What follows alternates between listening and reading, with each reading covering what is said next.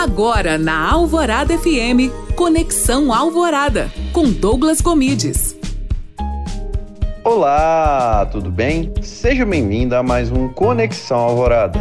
E no programa de hoje vamos falar sobre viralização. Como viralizar um conteúdo na internet. Imaginem só, hein? Você faz um vídeo e milhares de pessoas postam ou compartilham aquilo.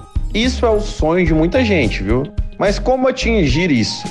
O livro Hitmaker diz que a viralização se baseia em dois pontos. O conteúdo não pode ser tão familiar nem tão diferente para a pessoa que está vendo.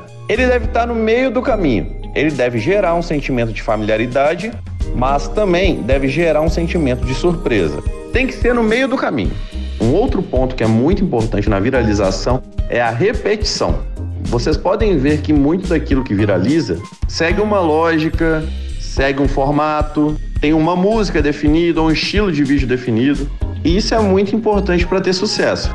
A viralização não é algo que acontece do nada.